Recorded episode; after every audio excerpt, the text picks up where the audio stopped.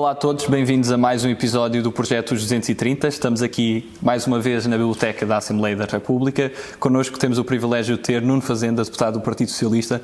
Muito, muito bem-vindo, Sr. Deputado. O gosto é meu, muito obrigada pelo vosso convite e é um gosto estar aqui com, convosco. O Nuno é natural da Covilhã, cresceu na Covilhã até aos 18 anos. Como é que foi crescer no distrito de, de Castelo Branco e, e numa terra tão, tão distante de Lisboa? Olha, foi é muito é uma grande cidade a Covilhã, portanto as pessoas, o território, eu eu tive o privilégio de, de, de, crescer numa terra do interior, mas uma terra também com uma grande força de trabalho ao nível daquilo que é a sua história e a sua tradição uh, ligada à indústria, designadamente à indústria do têxtil, mas que depois se reinventou ao longo dos tempos, nomeadamente ao nível também dos serviços e ao nível do papel da Universidade da, da Bar Interior, uh, que hoje tem um papel essencial também uh, na, no Conselho da Covilhã e na Bar Interior no seu conjunto, e onde tenho ainda hoje lá muitos amigos e tenho lá a minha família uh, e, portanto, foi um crescimento que, que, estou muito orgulhoso e a quem devo muito à, à minha terra, uh, à minha terra natal. O que significa ser beirão?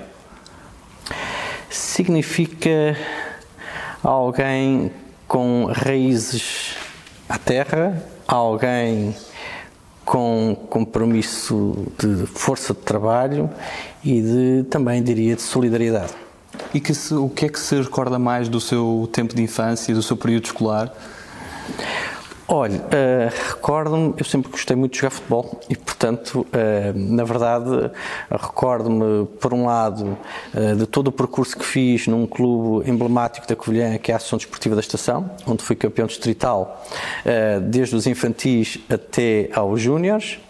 Uh, Recordo-me de ter tido o privilégio de passar por três escolas uh, do Conselho, uh, Freitor Pinto, número 3, o ciclo preparatório, e, portanto, e com isso também fazer boas amizades que ainda hoje perduram. e, portanto, essas são memórias, as memórias daquilo que são um, e depois também as memórias daquilo que são os momentos em família, que uh, prezo muito com os meus irmãos, com os meus pais e com, com, com outros familiares.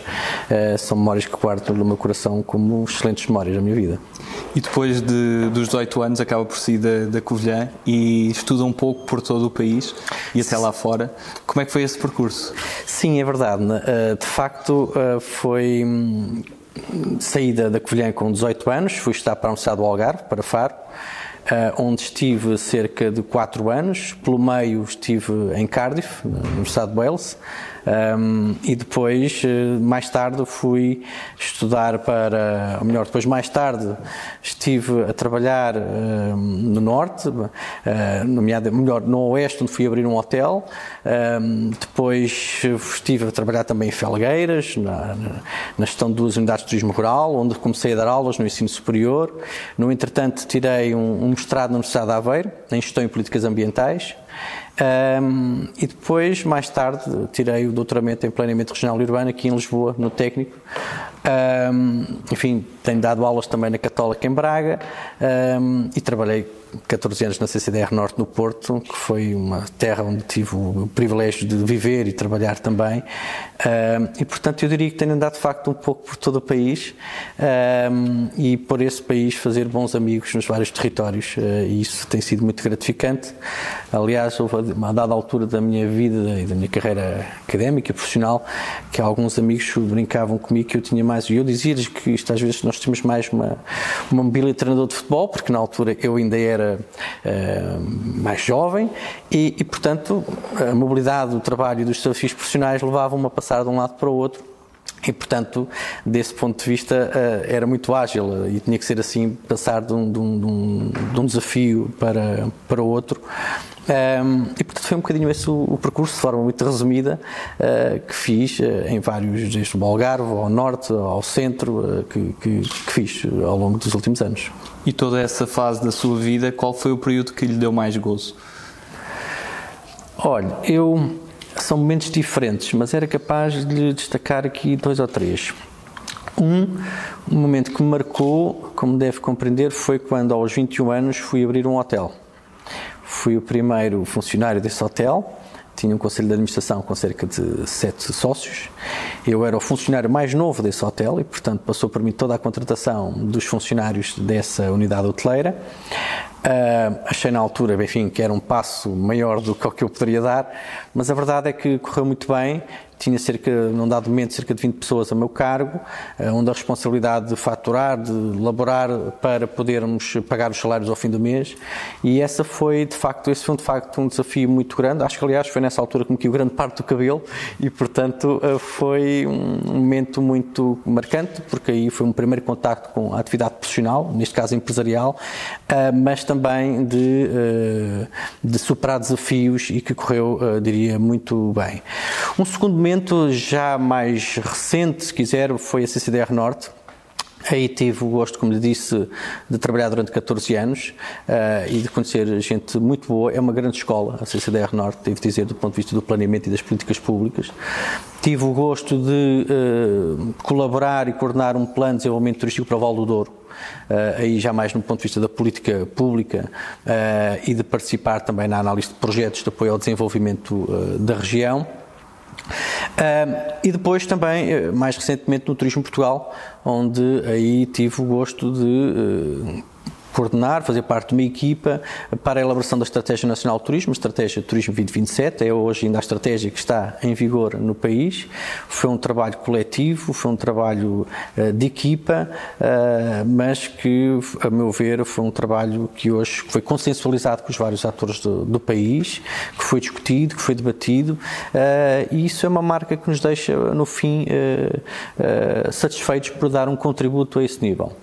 Por último, há um ponto que ainda hoje tenho o privilégio de fazer, mas que me deixa sempre muito grato, que é o facto de dar aulas, não é? Portanto, eu dou aulas na Universidade Católica e já dou há cerca de 20 anos uh, no ensino superior.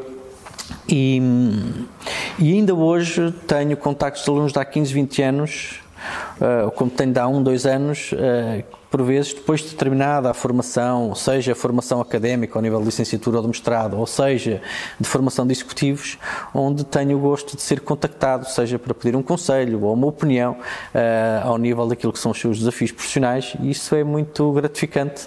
Uh, e mesmo só ao terminar uma aula, muitas vezes deixa-nos muito de alma cheia por poder dar um contributo e de partilhar algum conhecimento, alguma experiência e também aprender, também aprender, porque nós nas aulas também aprendemos muito com os, os participantes com os alunos, uh, digo participantes ao nível da formação de executivos, digo alunos quando falo de formação mais de conferente de grau académico, seja licenciatura ou mestrado. E, portanto, eu diria que desde o setor empresarial ao nível da gestão pública e ao nível das aulas, foram esses três grandes áreas que marcaram, sem prejuízo de outros momentos da minha carreira que também uh, foram gratificantes, mas que apenas posso sumariar aqui uh, telegraficamente à sua questão. Falou da CCDR Norte. Para quem não conhece o que é o mundo das CCDRs, o que é que é uma CCDR? Olha, uma CCDR hoje está mais uh, na agenda mediática. Uh, uma CCDR é, são, eu diria que as CCDRs são as escolas do planeamento regional. Uh, no caso do, da, da, região norte, posso lhe dar o conta de alguns presidentes que porventura são conhecidos de muitos, como o caso do professor Valente Oliveira, do Dr. Carlos Lage, o Dr. Lindo Cunha, portanto, de personalidades que exerceram funções governativas em diferentes contextos governativos e a CCDR tem essencialmente quatro áreas de competências. Uma ao nível do planeamento e do desenvolvimento regional, a definição das grandes prioridades para o desenvolvimento daquela região. Tem também ao nível do ambiente e do ordenamento do território, Uh, e essas são competências também muito fortes. E depois tem um instrumento muito importante que é a gestão de um programa operacional, diria, a gestão dos fundos comunitários uh, para aquela região. Portanto, é a CCDR Norte, neste caso, que tem sido responsável pela gestão do principal instrumento de financiamento de apoio ao desenvolvimento. E aí, uma CCDR, ao gerir esse instrumento, intervém decisivamente no apoio a projetos de saneamento básico, de acessibilidades, de ensino, de escolas, de ao nível de, de, das mais diversas áreas da promoção turística, da qualificação de recursos humanos, ao nível do apoio ao investimento empresarial e, portanto, tem uma força muito grande ao nível do financiamento uh, do desenvolvimento da região. Uh, e por isso, tem sido, no passado, apesar de tudo, eh, instituições relativamente discretas, pouco conhecidas, mas que têm um papel muito importante no desenvolvimento das regiões e que, como sabe, agora foram, eh, a liderança das CCDRs foram, foi reforçada a sua legitimidade ao nível da presidência dos eh, seus órgãos diretivos, que foram, passaram a ser eleitos pelos autarcas da respectiva região. E por isso eu acho que são instituições que têm um papel muito importante no contexto nacional e especificamente no, no contexto da região em que se inserem. Portugal é um país pequeno em termos de extensão territorial, mas com grandes disparidades regionais. A seu ver, quais é são as maiores assimetrias regionais que temos no nosso país? Olha, temos várias disparidades regionais, desde logo, uh, até no contexto daquilo que é uh, um critério da Comissão Europeia, que, é, que define o PIB per capita em função da média da União Europeia, em que acima de 90% do PIB per capita em relação à média da União Europeia são consideradas regiões desenvolvidas, e nesse caso temos a região de Lisboa, regiões em transição é quando têm um PIB per capita entre 75% e 90%, e é o caso do Algarve, e depois as regiões chamadas menos desenvolvidas, e que costuma circunscrever sobretudo ao continente, é o Norte, Centro e Alentejo. Isto quando queremos falar de disparidades regionais, de regiões ainda, uh, digamos, em desenvolvimento, com um PIB per capita abaixo dos 75% da média da União Europeia. Norte, Centro e Alentejo. Mas depois há aqui também uma outra disparidade territorial que é muito importante ter em consideração, que é a diferença entre o litoral e o interior.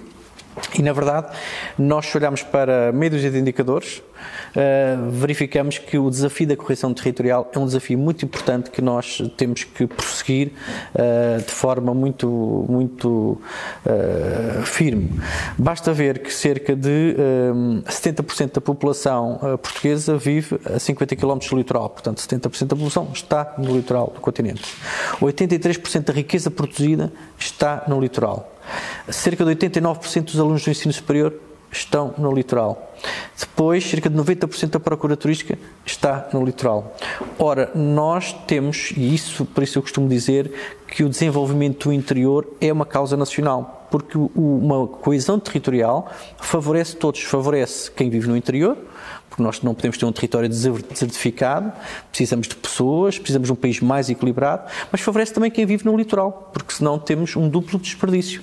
Temos uma sobrecarga e um investimento ao nível do litoral, porventura com alguma perda de qualidade de vida por sobrecarga de populacional e ao mesmo tempo a desertificação do interior. E, portanto, o desígnio do desenvolvimento do interior e da coesão territorial é fundamental para o próprio desenvolvimento mais equilibrado uh, do país. E tem vindo a ser feitos alguns esforços nesse âmbito, uh, e isso é de saudar, mas acho que devem ainda ser reforçados e, e, e, de forma mais acentuada para que possamos ter um país mais coeso e mais equilibrado, em que ninguém fique para trás, porque o interior, uh, em muitas décadas, ficou por vezes esquecido e ficou para trás. E isso tem vindo a procurar ser invertido, e isso é positivo, porque na verdade é muito importante que nós tenhamos um interior também forte, porque isso trará um país mais coeso e mais equilibrado e, e melhor para todos os portugueses. E que papel têm os fundos comunitários nessa busca pela coesão? Tem um papel muito importante.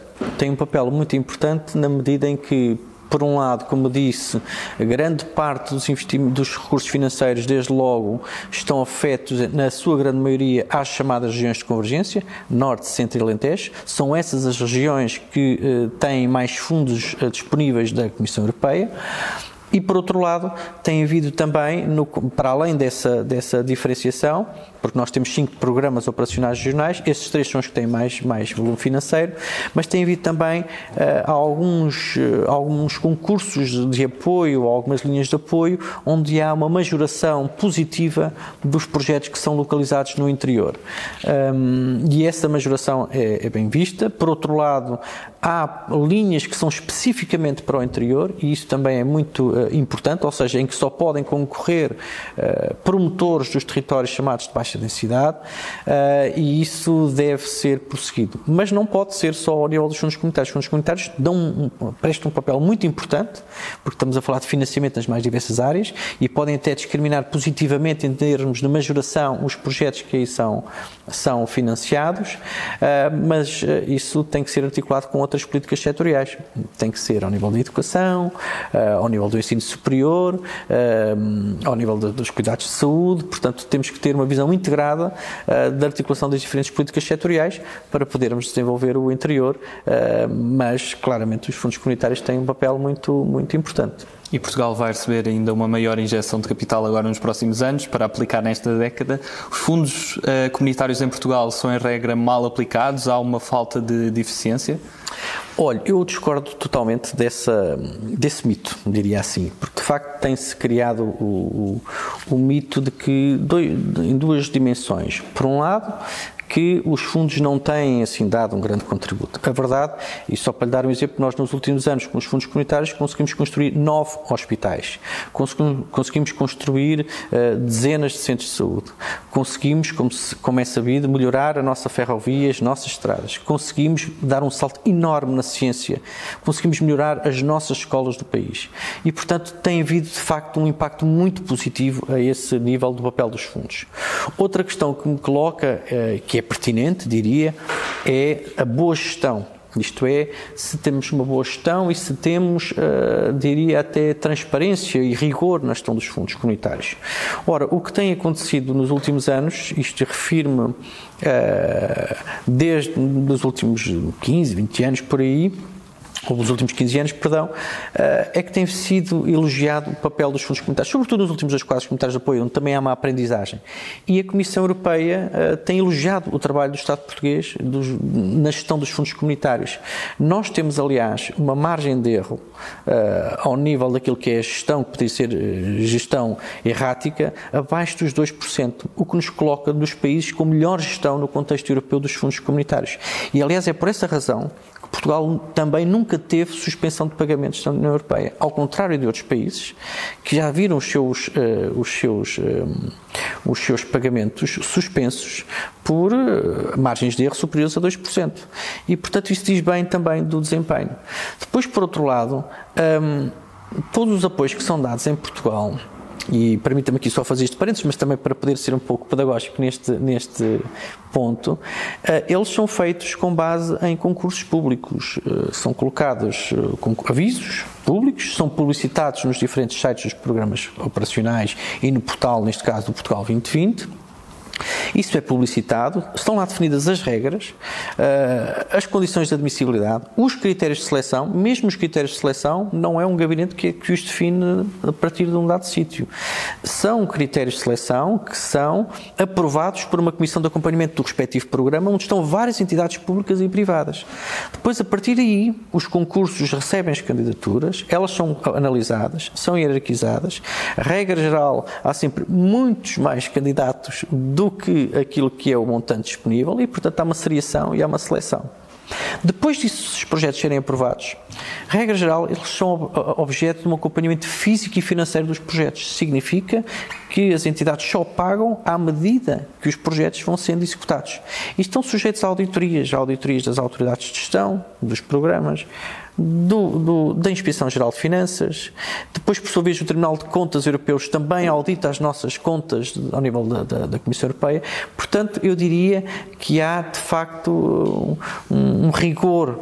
Claro que podemos fazer mais e melhor, e isso deve ser feito. Isto por um lado, acho que tem havido um bom desempenho, mas com certeza que há espaço para melhorar. E os espaços que eu vejo para melhorar é, sim, seguramente reforçar os níveis de seletividade, nem sempre tudo corre bem a 100%, poderemos ainda melhorar aí. Outro ponto tem que ver com a simplificação se vir bem, uma das coisas que muitos dos nossos empresários se queixam, e com alguma razão, é o excesso de burocracia que nós temos, e mesmo as entidades públicas, para uh, a concessão de um projeto, para a candidatura do projeto, uh, e portanto, essa, até a própria linguagem dos fundos comunitários tem que ser um bocadinho mais simplificada, mais desmaterializada. E portanto, o, o trabalho da simplificação de procedimentos é fundamental, até porque como disse bem, nós vamos ter agora um grande pacote de fundos comunitários. Só para que tenham uma ideia, nós vamos ter cerca de 60, 60 mil milhões de euros nos próximos anos. Significa que vamos ter que executar, passar de uma execução, que atualmente é de 2 a 3 mil milhões de euros ano, para uma execução de 6 uh, mil milhões de euros ano. Portanto, está a ver quase que duplicar ou triplicar a execução anual. Ora, isso exige da nossa parte pensar diferente, pensar com rigor, mas de forma também mais ágil e mais simples naquilo que são os procedimentos a adotar. Porque não nos podemos dar ao luxo de perder uh, a possibilidade de aplicar esses fundos em tempo oportuno. E, sobretudo, numa fase em que o país que agora atravessa, onde a injeção de fundos é fundamental para uh, o nosso país. E, portanto, eu diria que aí temos um desafio de simplificação temos um outro desafio, porque nós não podemos pedir aos mesmos de hoje que dupliquem ou tripliquem a sua produtividade, mesmo que melhoremos os processos tecnológicos, que teremos que o fazer, mas uh, continuarão a ser pessoas a analisar os projetos e, portanto, temos que reforçar as estruturas de gestão e, naturalmente, também ao nível da, da, da tecnologia. Depois, um último ponto, só para fechar este capítulo, tem que ver com a transparência e com a publicitação dos fundos. Não há um único projeto Pode haver uma exceção, mas diria que 99% dos projetos que são financiados eles são objetos de publicitação. Há umas regras da Comissão Europeia muito rígidas e que as autoridades estão incorporam, porque cada projeto que seja financiado tem que ter uma placa fixada. Isto é, há um investimento público, tem um painel que lhe diz o nome do beneficiário, o nome do promotor, o investimento elegível, breve descrição do projeto. Tudo isso está explicitado. Uh, do mesmo modo que quando falamos de projetos imateriais, imagina um projeto de promoção turística, tem que ter uh, todos os símbolos da comunidade europeia, uh, do programa da Comissão Europeia. Quando falamos mesmo de um vídeo, tudo isso no final tem que estar reportado. E vê às vezes até na rádio alguns anúncios que diz projeto cofinanciado pelo programa tal, tal, tal. Portanto, toda essa publicidade existe comunicação, e existe e bem. E ainda bem que é comunicado, porque de facto tem que ser dado a conhecer como são utilizados os fundos comunitários. Por outro lado, nós hoje, no atual Portugal 2020, se quiser saber um projeto financiado num dado conselho do país, consegue saber os projetos que foram financiados por fundos comunitários nesse conselho, qual é o nome do promotor, o nome do projeto, a breve descrição do projeto, o calendário, o investimento apoiado e o incentivo. Hoje, se formos ao site do Portugal 2020, essa informação consta lá toda. Evidentemente que poderemos dizer, bom, mas agora vamos ter mais fundos e queremos até mais detalhe. Eu acho que sim, podemos ir mais longe, melhorar, criar um portal se calhar mais abrangente e que permita até ter maior apuramento da informação para reforçarmos até os níveis de transparência. Mas uh, isso deve ser feito, mas isso não significa que o que temos hoje tem sido algo que não é transparente ou que é obscuro. Não, isso não existe. É, existe comunicação de todos os projetos que são financiados, eles são publicitados. Podemos reforçar no futuro? Sim, com certeza. Acho que esse é um trabalho que deve ser uh, prosseguido. Peço desculpa de ter aqui abordado um pouco mais este tema, mas achei que era um tema muito relevante, colocou essa questão muito, muito pertinente e que é atual, porque na verdade vamos receber cerca de 60 mil milhões de euros nos próximos 10 anos e, portanto, eh, é um tema que me parece de facto que merecia algum tempo. Falando também de um assunto muito importante, o turismo, até porque tem uma vasta experiência também no, no turismo uhum. uh, de Portugal e no, no, seu planeamento estratégico. O turismo, obviamente, foi, foi algo para Portugal que calhou muito bem, porque permitiu revitalizar a nossa economia, até mesmo em termos de reabilitação de centros urbanos. Neste ano não foi tão favorável, obviamente pela situação pandémica e é dos setores que está a sofrer mais, mas estávamos a caminhar por uma excessiva dependência do turismo ou deverá ser algo a ser estratégico para Portugal? Eu acho que o turismo é uh, indiscutivelmente um setor estratégico para o país e que vai continuar a ser e que não estamos uh, dependentes do turismo. Quer dizer, há de facto é um setor muito importante e a partir do momento em que esse setor leva um abalo desta dimensão, evidentemente que isso tem impacto no, no turismo, uh, no país. Mas eu gostaria, para enquadrar esse tema, dizer-lhe duas ou três notas. A primeira é que o turismo é uma atividade económica importante só em Portugal. O turismo é das principais atividades económicas à escala mundial mundial. Portanto, este é o contexto. A região mais importante, em termos mundiais, mais importante em termos turísticos, é a Europa. Ao lado, aqui ao lado, Espanha, é o segundo maior destino turístico do mundo em dormidas e em receitas. França é o primeiro destino turístico do mundo em chegadas internacionais. Ora, também nesses países o turismo tem uma grande importância estratégica. É no mundo, é na Europa e é, e é em alguns países eh, nossos da, da, da, no espaço europeu. E, portanto, Portugal não tem o exclusivo do turismo ser especialmente importante. Sim, nós também somos, o turismo também tem relevância em Portugal. E, portanto, Uh, diria, por isso é que nós, a própria, a próprio impacto da pandemia que hoje tem, ela tem um impacto brutal em vários setores de, de, da nossa economia, mas um deles é precisamente no turismo mundial, incluindo também no português. Uh, e de facto, no caso português, tem, tem, tem, tem, tem um impacto relevante porque estamos a falar da maior atividade económica exportadora. Significa uh, que uh, o turismo representa cerca de 18,6% do total de exportações de bens e serviços. Um, e, portanto, tem essa importância económica. Mas são 18%, temos mais 82% de, de exportações. Mas isso tem um impacto muito, muito relevante. Um, Portugal tem vindo a crescer nos últimos anos, nos últimos 10 anos, um crescimento muito muito relevante, com especial intensidade nos últimos cinco anos. Uh, mas dizer-lhe o seguinte: esse crescimento, apesar de tudo, uh, tem sido. Temos crescido em dormidas, mas temos, sobretudo, crescido mais em valor, em receitas. Isto é, uh, o crescimento em, turístico em Portugal tem acontecido sobretudo em valor, naquilo que é o, o, o valor gasto por turista, na receita média por turista, isso é uh, positivo. Uh, e, portanto, eh, esse é um setor que deve ser uh, protegido, é um setor que, que tem um efeito multiplicador na nossa economia um, ehm, e, tem, e, e, nesse particular remete-nos para aquela parte inicial da conversa do interior. Nós temos grandes regiões turísticas do ponto de vista da sua, do seu volume turístico, como é o caso Algarve, Madeira, Lisboa e Porto, e temos que, sem prejuízo de, dessas serem bandeiras do nosso turismo e de serem regiões muito importantes do ponto de vista turístico, temos que puxar também pelo turismo de outros territórios, designadamente do interior. E isso tem sido feito algum trabalho a esse nível, que deve ser continuado e que deve ser reforçado que é puxar pelos territórios do interior.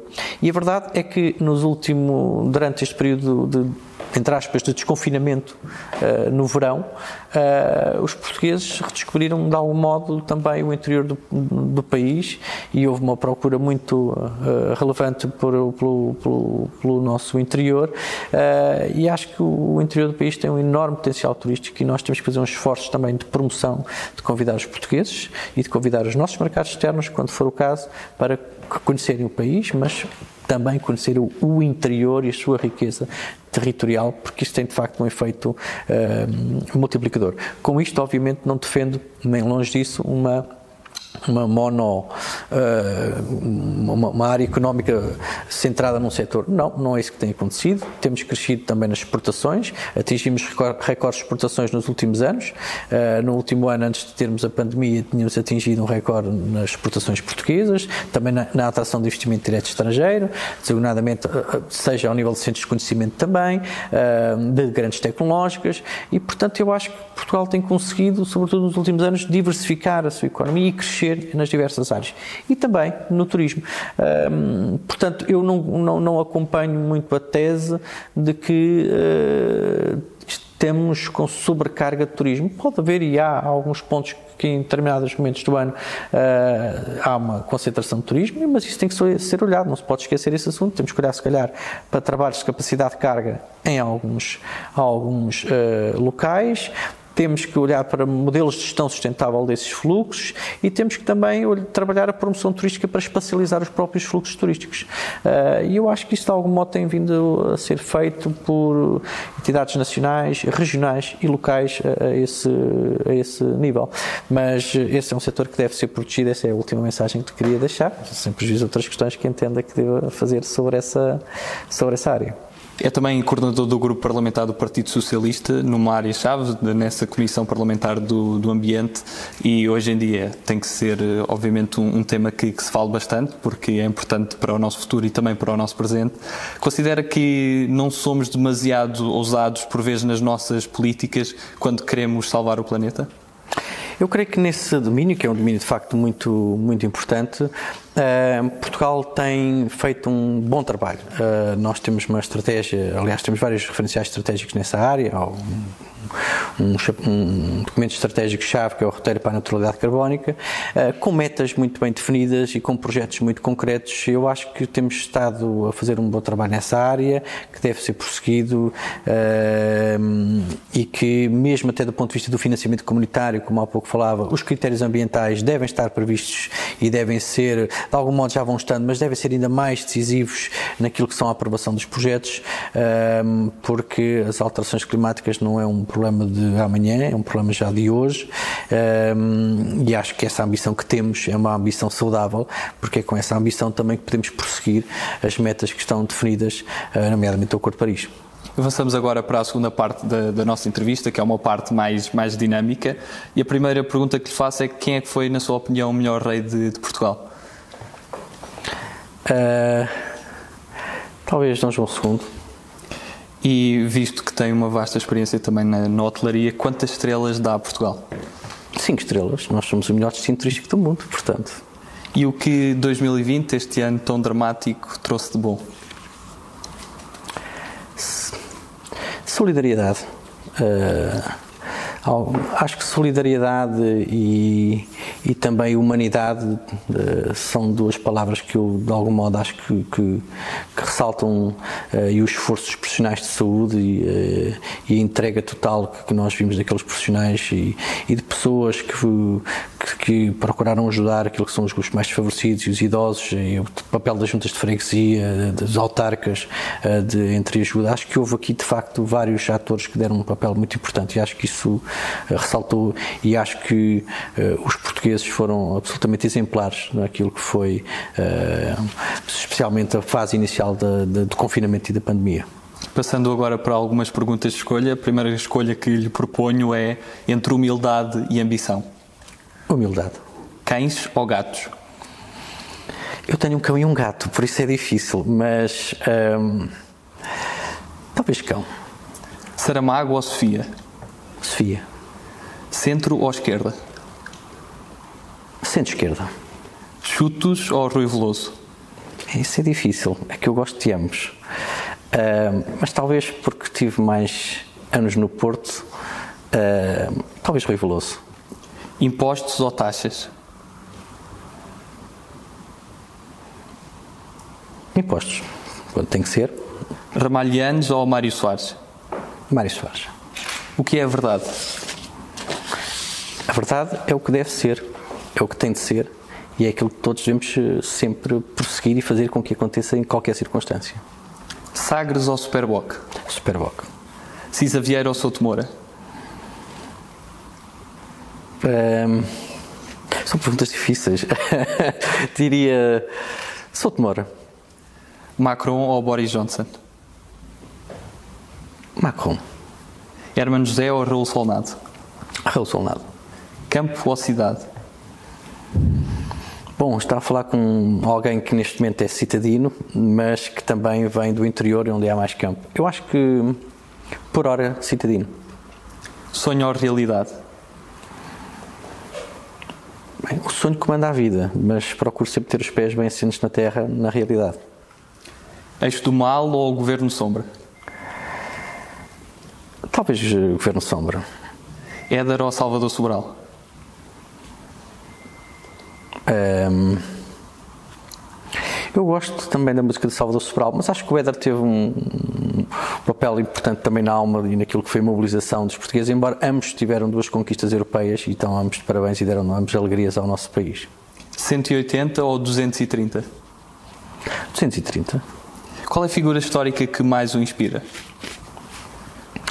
Eu acho que é uma figura uh, que nos tem inspirado a todos e refiro-me ao Papa Francisco porque aquilo que tem sido o seu, uh, o seu, a sua mensagem, a mensagem da humanidade, a mensagem da humildade, um, eh, a mensagem para a juventude, uh, a mensagem também para romper com dogmas uh, e que tem uma visão do mundo atual e do, do mundo futuro, eu acho que tem sido uma referência inspiradora e, portanto, eu acho que escolheria o, o Papa Francisco. E se pudesse convidar alguma personalidade para almoçar, quem seria essa pessoa?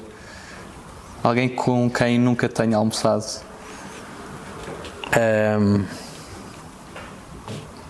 bom, essa é uma pergunta difícil. Uh, com quem não teria.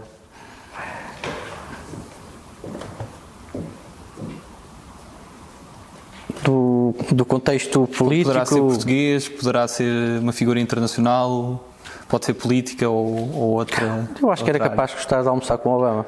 Com acho Obama. que sim, acho que sim. E qual seria o prato principal? desse almoço?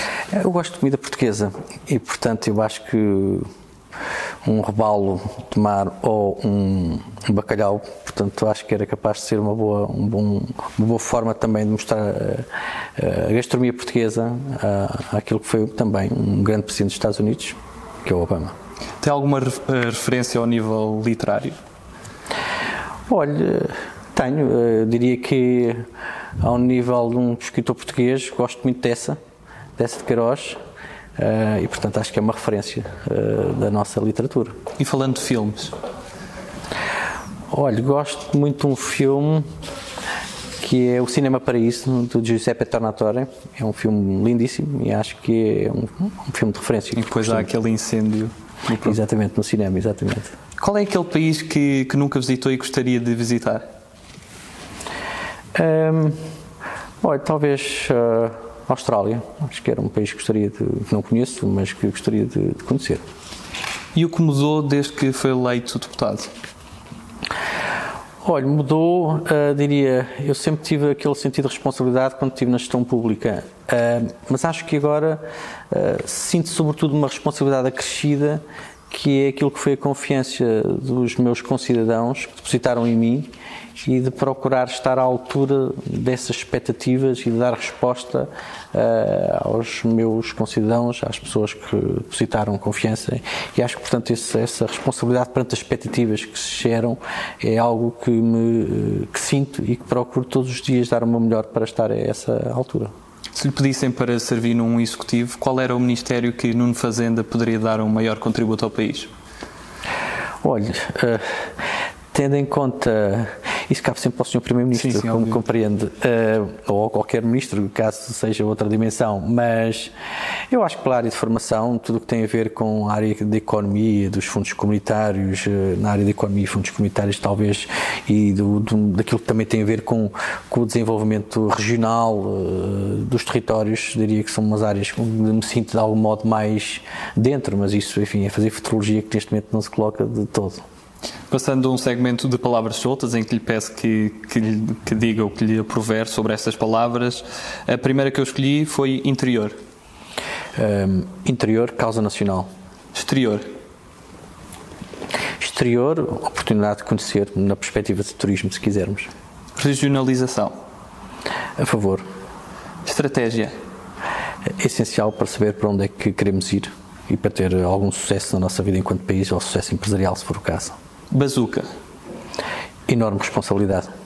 Movimento e oportunidade e enorme responsabilidade. Movimento 5 estrelas, falando do movimento italiano. Uh, não, não, ao contrário de que acho que Portugal é um país de 5 estrelas, esse é um movimento que não, não me revejo todo. Não é? Foscoa. Foscoa é dos sítios mais bonitos do mundo é, é de um dos sítios mais bonitos do mundo, é onde tive o gosto de dar um enorme contributo para um local que tem dois patrimónios mundiais, que é o Alto Vinheteiro e é o Parque Arqueológico de Valdecoa. Guterres. Foi um marco no nosso país que pôs o, um, o país eh, a educação como um projeto educativo, é uma pessoa do mundo, alguém acima, muito acima da média, e que hoje temos orgulho, grande orgulho, enquanto portugueses, de o ter como secretário-geral das Nações Unidas. Airbnb. Alojamento local. Serra da Estrela. Dos sítios mais bonitos do mundo. Saudade. Saudade.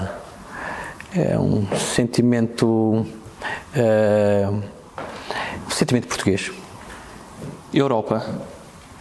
Espaço de paz, tolerância e de, e de compromissos com os princípios daquilo que são os princípios da, do, do Estado Social Europeu, por exemplo. Do modelo social europeu, perdão. Futuro. Uh, o futuro depende de nós e também a Deus pertence. Tem alguns planos que gostasse de realizar, uh, que, se, que, sentisse que, que preencheria a sua vida num, num pós-vida pública? Uh, Importa-se repetir como é que. Se tem alguns planos relativamente ao seu futuro para um pós-vida pública, algo que gostasse mesmo de, de fazer?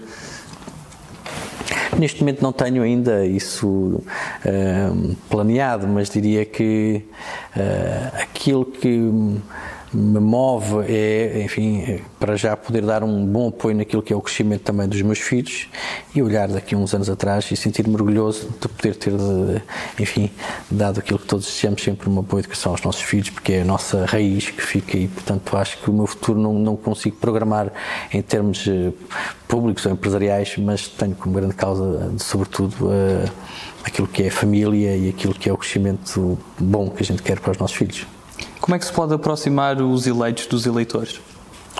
Olha, pode-se aproximar uh, de vários modos, mas acho que um que é fundamental é estar mesmo mais próximo das pessoas, ouvi-las, uh, estar com elas, uh, perceber as suas, os seus problemas e depois procurar agir e fazer acontecer.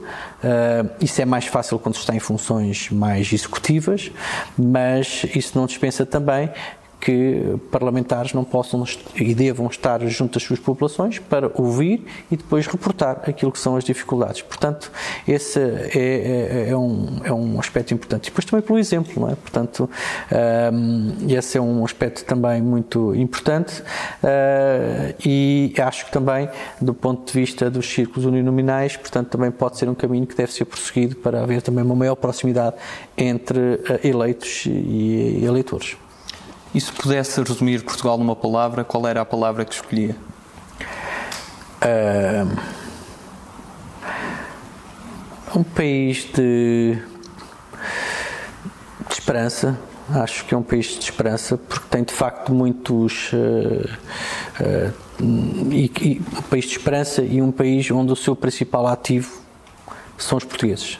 Acho que esse é o nosso principal ativo uh, e que devemos, com eles, uh, tentar ainda puxar mais para o nosso país. Para terminar, que mensagem é que gostaria de deixar a todos os portugueses? Uh, olha, a mensagem de esperança. Acho que essa, é, é essa é, é, é, a mensagem que deve ficar, a esperança de que esta fase difícil vamos ter que ultrapassar, todos juntos porque este, aliás, é, é, um desafio que nos convoca a todos, uh, naquilo que tem que ver com os cuidados de prevenção, uh, mas também de esperança naquilo que é o que o nosso país tem de pujança em termos económicos, dos nossos ativos naturais, culturais, uh, dos nossos ativos económicos, e portanto eu, eu, eu, acho que a palavra tem que ser de esperança. Estamos, a meu ver, se calhar já para lá do meio do túnel, já vemos a luz ao fundo do túnel, designadamente quando olhamos para a, as vacinas que foram anunciadas, e acho que com aquilo aquilo que tem sido, que foi a trajetória dos últimos quatro anos, em que crescemos acima da média da União Europeia, que atingimos recordes de exportações, acho que o país, os portugueses e as nossas empresas, uh, ultrapassada este túnel escuro que todo o mundo está a atravessar, o nosso país vai conseguir dar a volta e, portanto, a palavra é só de, de esperança, que é essa que eu acho que devo, devo deixar. Nuno Fazenda, muito obrigado. Terminamos assim a sua entrevista. O gosto foi meu. Muito obrigado e parabéns pelo vosso trabalho. Acho que fazem um trabalho muito meritório e este é um bom contributo, aliás, também de aproximar os eleitores dos eleitos, porque deste modo, de um trabalho que é muito meritório, conseguem também dar a conhecer um bocadinho aquilo que são os 230 deputados desta Assembleia da República, uh, do seu percurso, do seu pensamento político, das suas convicções e, portanto, eu tenho que gostar também a todos todos os meus parabéns e desejar-vos as melhores felicidades e os melhores sucessos no vosso trabalho. Muito obrigado pelas suas palavras e pelo seu contributo. Terminamos assim mais uma entrevista do projeto Os 230. Continuaremos aqui na Assembleia da República para vos dar a conhecer todos os 230 deputados da nossa nação. Muito obrigado a todos.